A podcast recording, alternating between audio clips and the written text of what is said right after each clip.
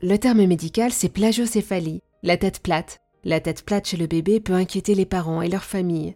Pour nous expliquer et nous rassurer, avec nous, Guillaume Laroumé, ostéopathe, membre de la Société européenne de recherche en ostéopathie périnatale et pédiatrique. Il est co-auteur de Mon bébé à la tête plate, je fais quoi paru aux éditions d'Angle.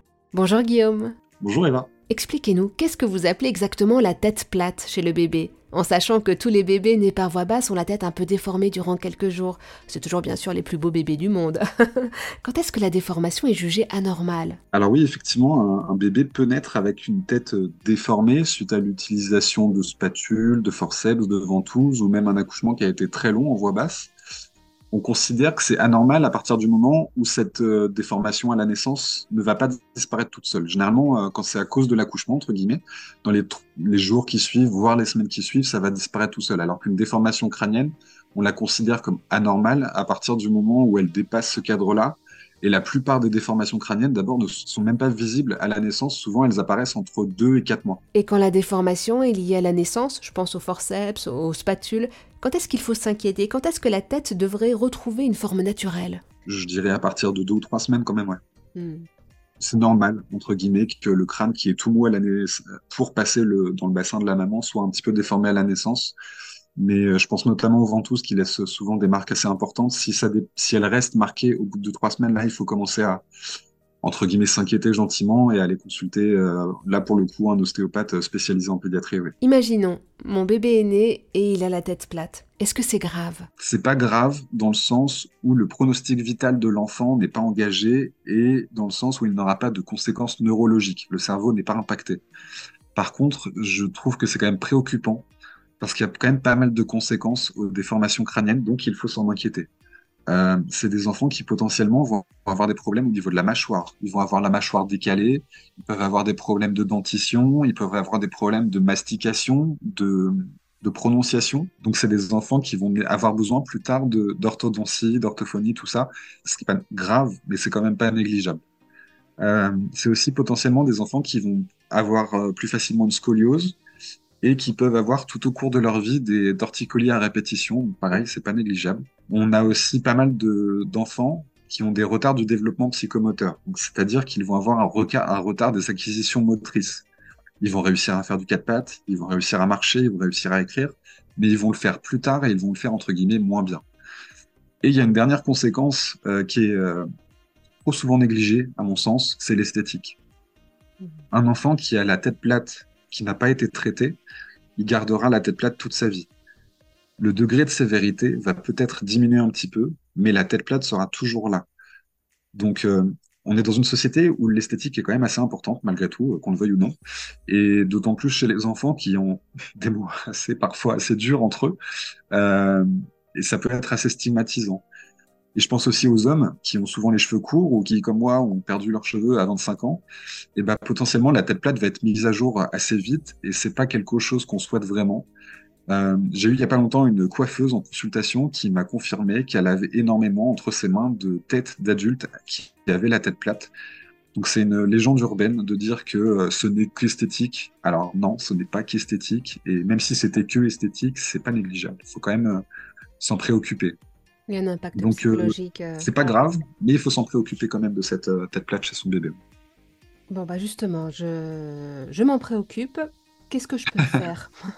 Qu'est-ce que je peux faire là concrètement? Je, je... C'est sûr, ça a été confirmé par le pédiatre, mon bébé a la tête plate. Que puis-je faire? Qui consulter?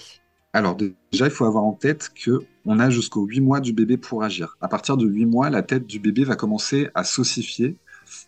Et c'est là que ça devient presque impossible de faire disparaître une déformation crânienne. Donc nous, en ostéopathie et en kinésithérapie, on a globalement jusqu'aux 5 mois pour traiter ça naturellement. Si ça suffit pas, c'est à partir des 5 mois qu'on va proposer l'option du casque, que les parents choisissent ou non.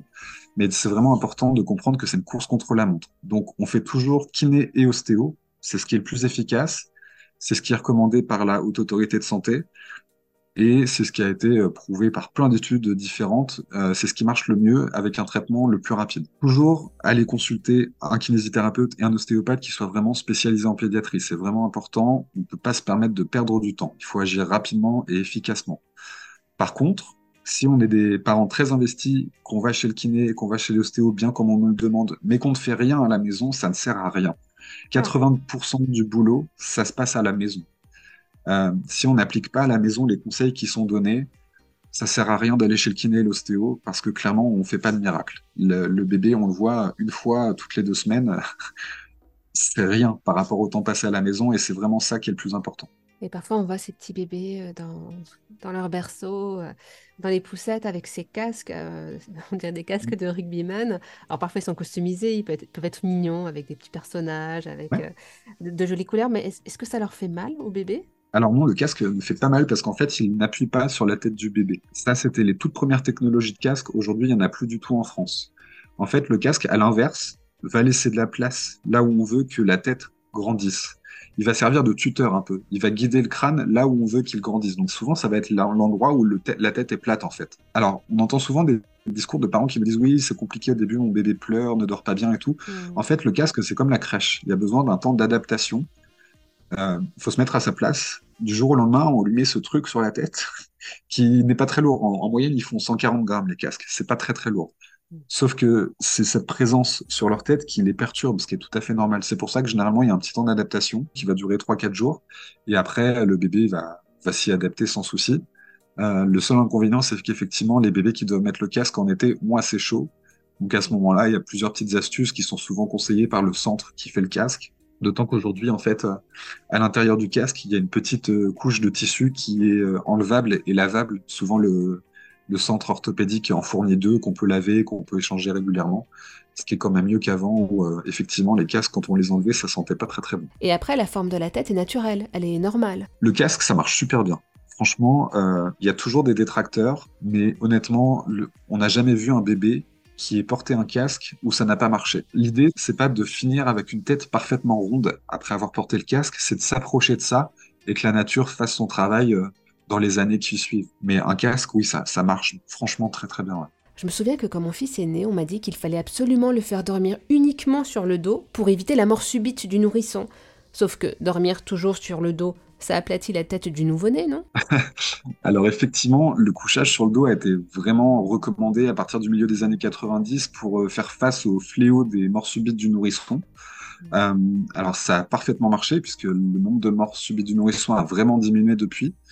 Par contre, c'est vrai que si un enfant a un problème de rotation de tête, de mobilité globale et donc plus spécifiquement de la tête, s'il dort tout le temps sur le dos, il va avoir la tête qui va s'aplatir progressivement. C'est quelque chose qui est important à retenir pour nous. En fait, le couchage sur le dos n'est pas la cause des déformations crâniennes, c'est un facteur qui va l'aggraver. C'est quelque chose qui est important à, retenir parce que c'est vraiment une croyance qu'il y a eu pendant pas mal d'années et qui, en l'occurrence, est fausse. Donc on ne remet pas du tout en question le couchage sur le dos. Et donc dodo sur le dos pour les bébés. Merci beaucoup Guillaume Laroumé.